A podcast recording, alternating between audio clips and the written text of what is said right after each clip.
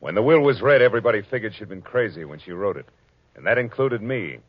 But I changed my mind after spending a night on an island with a pig, a cat, and an ape. Because in reality, they were people. From the pen of Raymond Chandler, outstanding author of crime fiction, comes his most famous character as CBS presents The Adventures of Philip Marlowe.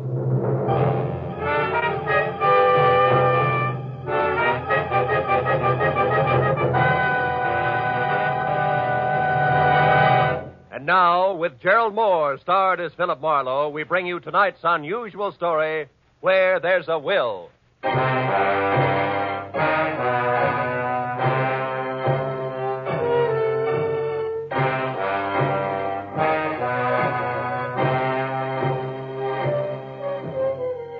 had spent the whole day on a noisy job which had concerned itself with a lot of people who talked a lot and said nothing.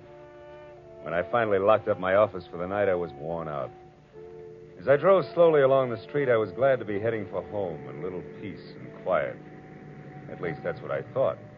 But when I pulled up for a full stop sign, only a half a block from my apartment, something happened which brought my little dream of peace and quiet to an end.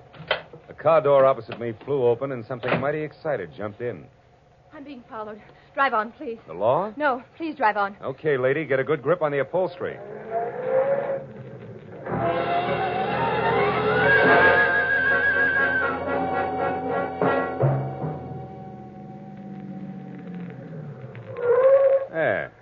To do it. Now, what's the. Say, you look a little pale and beautiful. I'm always pale when my heart's in my mouth. Well, then why don't you swallow once, take a deep breath, and tell me who was after you? There isn't much to tell. He was a nasty little man, that's all I know. So thanks for making like Barney Oldfield, and good night. Hey, hey, not so fast. it's impolite to hitch and run. Look, mister, right now I'm up to my earrings in trouble, and that leaves very little time for small talk with strangers, even nice ones.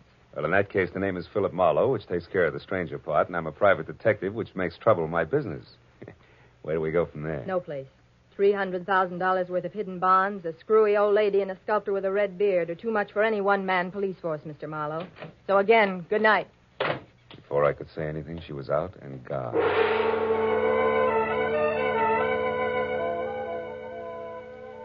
There was only the heady scent of taboo in the air, and the memory of a gorgeous profile with jet black hair and pale blue eyes.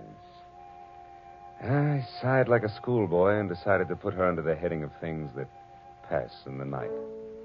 But I couldn't. Why, out of all the cars in Los Angeles, should she have picked on mine? Well, the next morning, as I was walking down the corridor to my office door, I was still seeing pale blue eyes. Maybe that's why I didn't notice the man who waited outside my door until I was almost on top of him. He was well dressed and about 35. He looked like a man who had forgotten how to smile. Marlowe, Right. I want to compliment you on your behavior last night, Mr. Marlowe. Barbara told me about it. Oh? Come on in, Mr. Uh... Shields. Edward Shields. Would you be interested in aiding three people in a search for more than a quarter of a million dollars in negotiable bonds? One percent of which will be yours if the bonds are found? Uh, being a fairly fast man with figures, yes, yes, I would. Splendid. I'd like a few details. Well, Mr. Marlowe, my aunt, Bernice Mayhew Shaw, died, leaving her entire fortune to charity, with the exception of the bonds I mentioned. Those are to be divided equally among three of us, the sole heirs, if we find them within 24 hours. Hmm, that sounds like something you dream about after a midnight snack of pizza and pig's knuckles. Perhaps. But you didn't know my aunt. Beside myself, the beneficiaries are Barbara Haynes, the girl you met last night. She was Aunt Bernice's personal secretary. And another nephew, Harlan Crane, who, at the moment, happens to be a sculptor. Happens to be? Six months ago, he was a sailor. Before that, a writer, without even a rejection slip to his name. My cousin is irresponsible, impetuous, and completely self Uh, the will itself, Mr. Shields, what are the exact conditions? At precisely noon today, the three of us are to meet with Luther Willard, my beloved aunt's lawyer, who will give us each a large sheet of tissue paper covered with specific markings. Individually, the sheets mean absolutely nothing. But combined, one over the other, the transparent sheets form a coherent map to the location of the bomb. But uh, why all the intrigue? My dear departed aunt had a peculiar sense of humor. In addition to this, she was never particularly fond of any of us. She was sure that our individual shortcomings would make cooperation among us impossible, even for so short a period as 24 hours. And the fact that a man followed Miss Haynes last night convinced you that there was something to that, huh? Convince me? No. He may have been nothing but a purse snatcher. Nevertheless, I do feel that to play safe, a fourth party, a custodian of the map, so to speak, would be advisable. That's fine. When do I go to work, Mr. Shields? At noon, at the lawyer's office. However, I regret that first you must be approved by the third heir. I don't like to ask this, Mr. Marlowe, but would you mind very much calling on my cousin, Harlan, personally? Not at all. As a matter of fact, I think he might prove very interesting. Yes. I'm sure he will. As interesting as an ape in the zoo.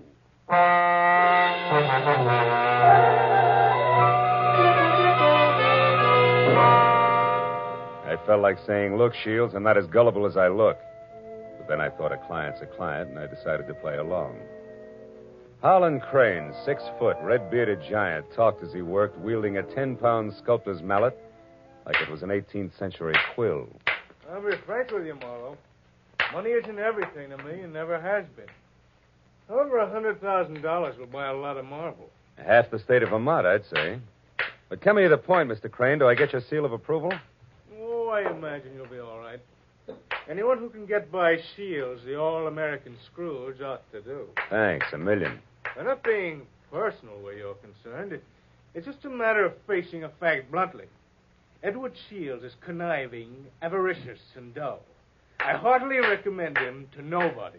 And the girl, Barbara, you feel the same way about her? No, I don't.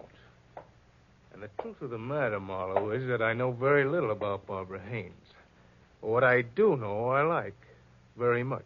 Yeah, that I can understand. Marlowe, do you realize that once you have the whole map in your possession, you're worth an awful lot of money? Of course I do. The whole map, I have a market value of exactly $300,000. That's right, fellow. Three hundred thousand dollars, dead or alive.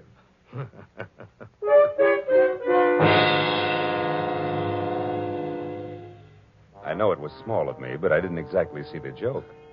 And things got less funny as time went on. Later, as me and my trio got off the elevator at the lawyer's office, old Luther Willard, Aunt Bernice's attorney, was waiting for us, so excited he could hardly talk. I, I've been held up. What? Yes, a little man. He wanted the map. Little man, dark complexion? Yes, yes. Had a scar on the side of his neck. Hey, are the maps all right? Hmm? The maps? Oh, yes, yes, they're all right. Now, wait a minute, wait a minute, everybody. Give him a chance. Mr. Willard, tell us exactly what happened. Uh, this is Mr. Marlowe. We told you about him, Mr. Willard. Uh, of course, yes, yes. Uh, c- come into my office. Uh, uh, you see, I was putting some papers into my safe when this little man stepped up behind me and uh, demanded the maps.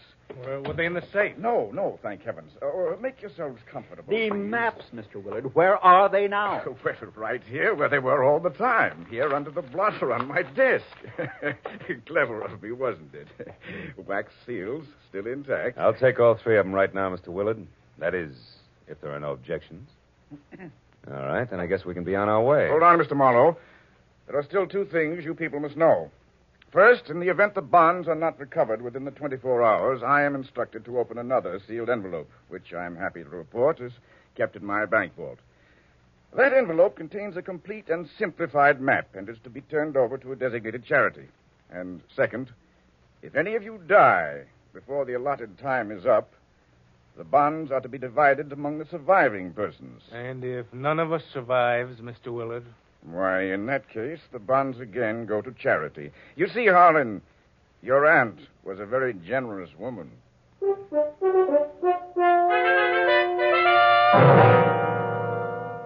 After arranging to meet with the three heirs at Shields' place later that afternoon, I headed for the nice and public public library, where I figured I'd be able to examine the maps in safety.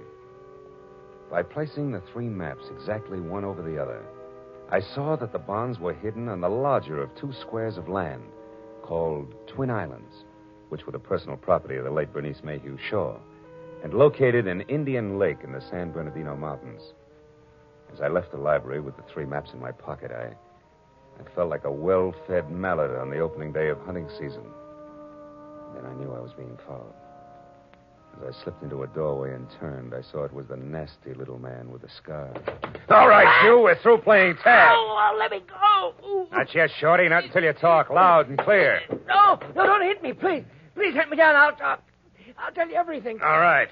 If you're sure you can get it all straight the first time, there. Now the whole story, beginning, middle, and end. Yeah. Yeah, like you say. Whole story. Okay. Starts like this. Oh!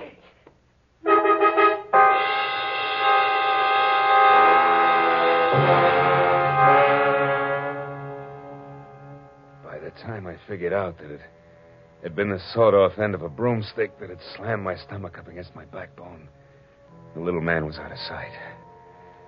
Another five minutes went by before I quit calling myself sucker and I started to think straight. Nearest public locker was in the Santa Fe Trailways bus depot in Cahuenga. I went up there and deposited two thirds of the map for safekeeping until we were ready to leave for Indian Lake. And I found a telephone, and a half a dozen calls later, I knew that a caretaker named Jumbo was the sole inhabitant of Twin Islands. And my last call was to him. I wanted some kind of a welcoming committee ready for us. When I left the phone booth, it was only one o'clock. So I returned to my apartment where I figured I'd rest until three, when we were all to meet at Shields' place.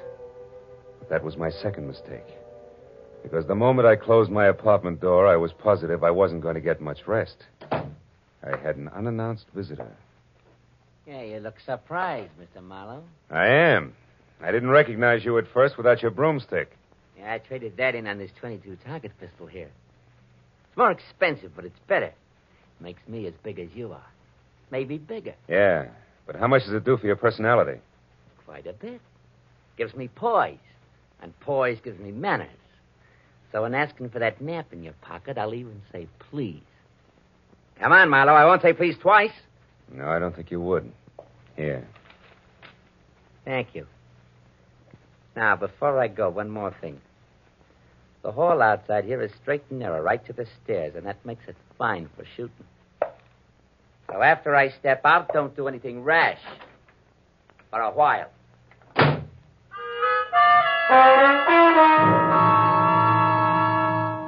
So, loving life as I do, I didn't do anything rash for a while. In fact, I could have whipped up a nice seven minute frosting before I moved at all. And I phoned the three heirs to get together at my apartment. When I finally had them all seated in front of me, I related the saga of the little man, including my premonition that one of the three present was signing his paychecks. Of course, I got nothing but Kewpie doll innocence out of any of them. So after adding that we'd get underway just as soon as the missing one third of the map was returned to me, I threw my trench coat over my arm and told them I was going for a walk. But before leaving them, I reminded them that whoever was behind the little man could fire him, because I would never have kept all three maps in one place anyway, unless all of the heirs were on hand to watch one another.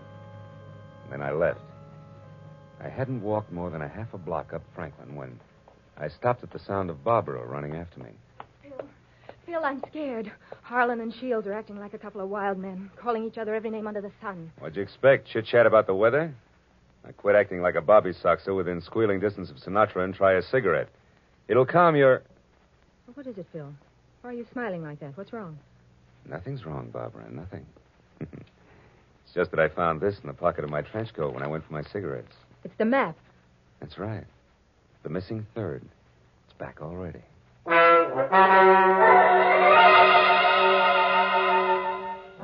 that missing third part of the map turned up so fast, I figured the heirs had decided to play ball. But I made a mental note to keep my eyes on them anyway. At three o'clock, I went to Edward Shields' hillside house in Laurel Canyon for the scheduled meeting. Shields wasn't home yet, but Cousin Harlan was there, admiring the view. Barbara showed up a few minutes later in a convertible, and Shields arrived last by cab. It finally began to look as though we might actually start out all together. Well, I see we all arrived, safe and sound. Yeah. Disappointed? Only by your clumsy attempts at humor, Harlan. Stop it, boys. Let's get started. Phil, have you looked at the map? Where are we going? To Indian Lake. It's a four hour drive, so if you're all ready, I suggest we get started. Very well. I'll go up to the garage and get the car. So Aunt Bernice hid the bonds in a roost at Twin Islands, eh? Well, well, well. Nobody seemed surprised at the location Aunt Bernice had chosen to hide her bonds. In Harlan, Barbara, and I stood on the front porch watching Shields as he climbed the very steep driveway to his garage in the car. But Barbara got more of my attention than Shields. Ah, she made a mighty dreamy picture. And she leaned casually back against the rail of the porch. She wasn't aware that I was watching her. And I suddenly saw her go tense, her eyes filled with fear, and I quickly turned to follow her stare. Shields' car was going at a rapid clip down the steep driveway. I still couldn't figure out Barbara's concern, and then she started screaming. The car's out of control. The car was headed for the edge of a cliff. His brakes are out. You go over. The tree. The tree stopped him. Shields, are you hurt? No, no, I'm all right. The, the brakes. I, I tried to stop You them. hadn't hit that tree. You'd have gone over the edge. Let's have a look at those brakes, Shields. Well, no wonder. What is it? Brake lines broken. Every drop of fluid drained out. I might have been killed. No might about it, Shields. We stood there for a while, all looking at one another, but nothing was said. Brake lines rarely snap accidentally. And I remembered that Harlan had been at Shields' house early, and the car had been in the garage, and Barbara. Well, I had to admit that she actually had anticipated the car going out of control. Well, the 24 hours for finding the bonds were slipping by, and I knew we had to get to Indian Lake. We held a short powwow without passing the peace pipe. and We decided to take Barbara's car. We picked up the rest of the map, which I'd checked at the bus station, and we shoved off. After a four hour drive that was about as relaxing as the thought of an overdue time bomb in a day nursery, we finally pulled up to the shores of Indian Lake. Jumbo, the caretaker, was waiting at the dock.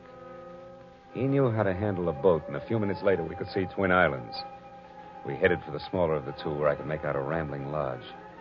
The other island, a quarter of a mile away, seemed deserted. Shields was the first one ashore. Here, Barbara, let me help you. Run along, boy. I'll help Barbara. Thanks, Harlan. Well, Marlowe, what now? Well, first we go up to the house. Oh, Jumbo, you got everything ready for us? Hey, Jumbo. Huh? Oh, oh, sure, sure. Everything's ready, Mr. Marlowe. Just like you said, I opened four of the upstairs rooms. Open the rooms. We're not going to sleep out here, are we? I'm going to try. But this isn't a vacation. We're here to find the bonds and get out. You realize it's almost nine already? That leaves us just 15 hours, Marlowe. Yeah, I know. I got a good watch, and I count to 24, and I'm also giving orders to Don't you three. get high-handed, Marlowe. You're an employee of ours, and that's all. Let's get the map together and start looking for those bonds right now. Take it easy, big man. The bonds are hidden on the other island. The map is as tangled as a second-hand spider web. We wouldn't get anything at all done in the dark. That's your opinion. Look, you I- people hired me to help you find those bonds. If I have to get nasty to make you take orders, I can do that too. Now, let's play like we're smart and go up to the lodge and relax. All right, Marlowe. But remember, we'd better have those bonds by tomorrow, or someone else will be nasty. Very nasty. And I mean me. What? You too?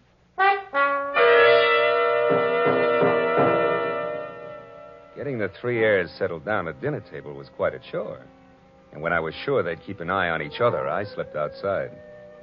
I hid one third of the map in a drain pipe. Then I went upstairs to my room and I hid another third in the window shade. Now the maps were settled, and I began to think about other things like like the accident to Shields' car. There were too many accidents and coincidences to suit me. So I decided to drop in on Cousin Harlan's room to see what I could see. After 15 fruitless minutes, I was about to leave when something in the wastebasket caught my eye. The corner of a half hidden handkerchief monogrammed HC. I had just picked it up when I saw Jumbo standing in the open door. That handkerchief there in your hand. That blood on it? No. No, it looks more like brake fluid. And in this case, it's practically the same thing, huh? I think we'll leave it right here in the wastebasket, Jumbo. Oh, did you want something? Just wanted to say I'll be in my own place out back if you want me. Okay. You know where Mr. Shields is? He's out in the veranda. Alone? Yeah? Thanks, Jumbo. If I need anything, I'll call you. Good night.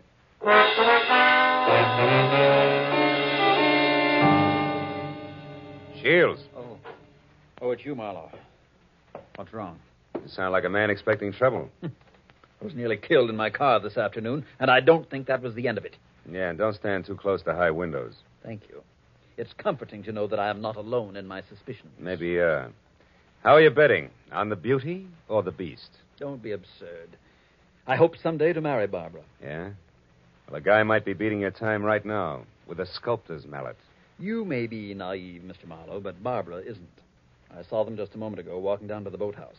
Harlan's galloping after her like a half baked idiot, as usual. But if Miss Haynes prefers me, what can he do about it? There was an answer for that, but it seemed a little obvious under the circumstances. Well, a few minutes later, Shields went inside, and I made a beeline for the boathouse to water down a certain hot headed sculptor named Harlan. When I got within earshot, I knew I'd be as welcome as whooping cough at a glassblowers convention. So I stopped and listened. Barbara, darling, I'm falling in love with you. You, know that, don't you? Let me hold you close. Harlan, I. Oh, Harlan. This is real, Barbara. For the first time in my life, I'm truly in love.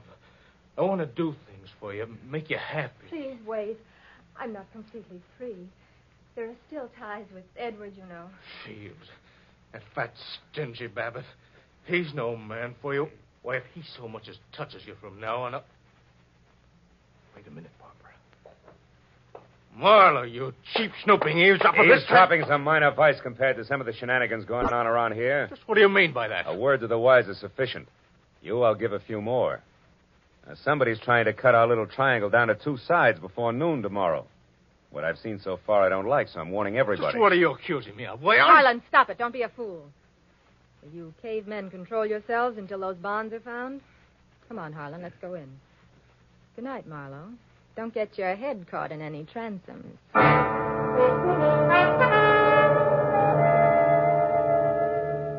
Deciding sleep wouldn't be very healthy for a man in my position, I decided to sit up that night. And it was about 2 o'clock when I looked out the window and saw something mighty interesting. A light was moving on the other island opposite us. I got hold of Jumbo and we went over there as fast as we could.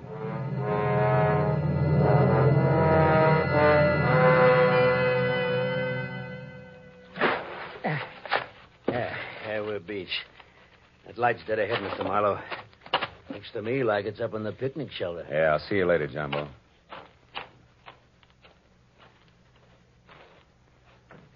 Who's there? Guess who? Oh, Marlowe. I didn't hear you come up. The wind's too strong, I guess. I'm glad to see you. Spooky here all alone. Oh, sure, sure. What's the idea? Decide to do a little freelance prospecting? Yeah, that's right. Bernice Mayhew loved this spot. and I had a hunch she hid the bonds here in the base of this table. Oh, I guess I was wrong. Oh, come on, Marlowe. Limber up. You can't blame me for trying. Listen, beautiful, don't flap your eyelashes at me. I can't see anything but double crosses right now. All right, if you've had your fun, let's go back to the lodge, Don't huh? be that way, Phil. Phil, the sun will be coming up in two or three hours. Why not wait for it here with me? Barbara. Baby, don't burn up too many calories with that routine. Because I only keep one third of the map on me. You think you're so smart. Bright ideas hatch in that cute little brain of yours, too. Now let's. Oh. Comes the gun with a pearl handle, no less. Stay away from me, Marlowe. Over there. Hey, what's going on here, Eddie? Jumbo! Look out, Jumbo! Jumbo stepped into the light and Barbara turned. I made a swipe at a gun hand that knocked pistol, purse, and lamp all over the picnic shelter. I found the gun and gave it to Jumbo. Then I started to pick up an assortment of knickknacks that had spilled out of a purse. But I never finished. Because one of the items made my eyes pop. It was the monogrammed handkerchief covered with brake fluid that I'd found in Harlan's room. It all made sense now. It tied up everything that I'd suspected right along. Only two of my trio had planned to split up the $300,000 worth of bonds from the first. As I ran for the motor launch, I yelled at Jumbo to bring Barbara over in the rowboat. All the way back, I had the panicky feeling that I was probably too late.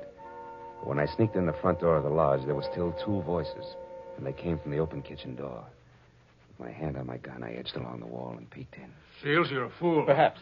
But I'm going to kill you and have a perfect case of self defense. What are you talking about? You're hopelessly framed cousin, Harlan. I ruined the brakes on my own car. I planted your handkerchief, stained with brake fluid, in your room. Marlowe found it. He's convinced that you tried to kill me. He's also convinced that he was brought into this whole thing by coincidence.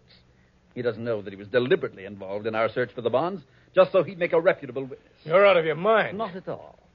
I'm going to kill you and say it was self defense. Marlowe will testify that you tried to kill me before. What Marlowe's It'll be going to do is blow your head off if you don't drop that gun, Shields. Marlowe. Yeah, Marlowe. Who knows he wasn't brought into this thing by coincidence, but has stuck around to see the fireworks and who almost saw them just now. Bill, what's happened? Barbara, couldn't you hold Marlowe on the other island? You Shut up, Shields! Barbara's little mistake was that she should have gotten rid of Harlan's handkerchief after she took it out of his room so he wouldn't see it. Barbara, I don't understand.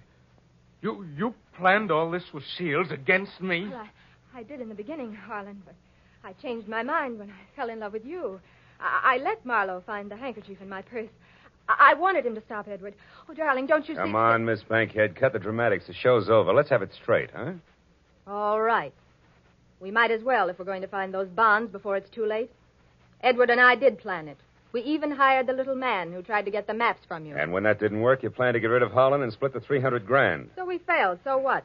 We're right back where we started. A hundred thousand apiece. Now let's go find those bonds. Not so fast, beautiful. What happened to Harlan just now was a little more serious than a hot foot. It was attempted murder. He can slap you two in the jug this minute if he wants to. But I'll leave it up to him. Okay, Harlan, what do you say? It's your move.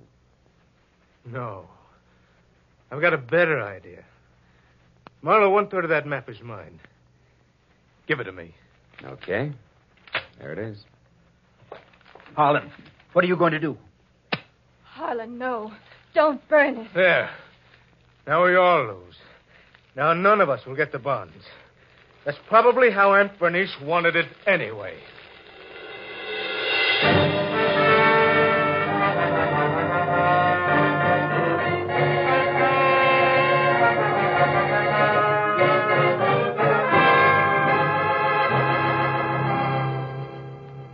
It was almost noon. I was standing on the veranda of the lodge, and a scrawny old crow was perched up on the roof. I saw Barbara and Shields quietly pull away in a boat with Jumbo. And I saw Harlan lumbering off to the far end of the island to sulk. And as I watched the three of them, I couldn't help thinking. A pig in a pinstripe suit, an ape with a red beard, and an alley cat in nylon. Yeah. Keep laughing, Aunt Bernice. You were right. Greed, treachery, and rashness don't mix, even for 24 hours. And the 1% of the bonds I was to get? Well, that's my contribution to charity. Who knows? Maybe I can take it off my income tax.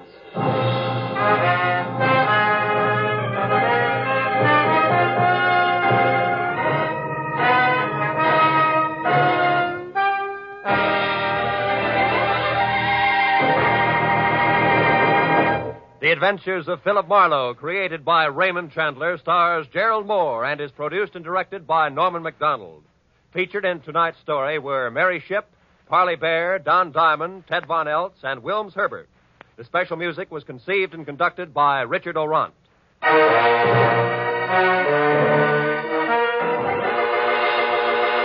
Be sure to be with us again next week when Philip Marlowe says. When I got the crisp $50 bill in advance, I figured my client had a heart of gold. But after I was beat up, double crossed, and shot at, I realized just how hard a heart of gold could be.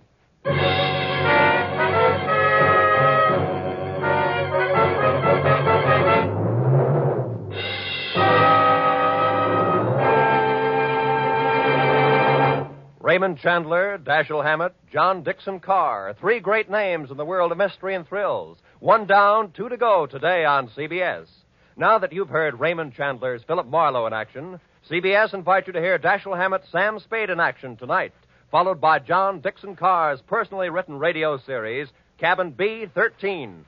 Chandler, Hammett, Carr, today and every Sunday, over most of these CBS stations. It's a mystery if you miss them.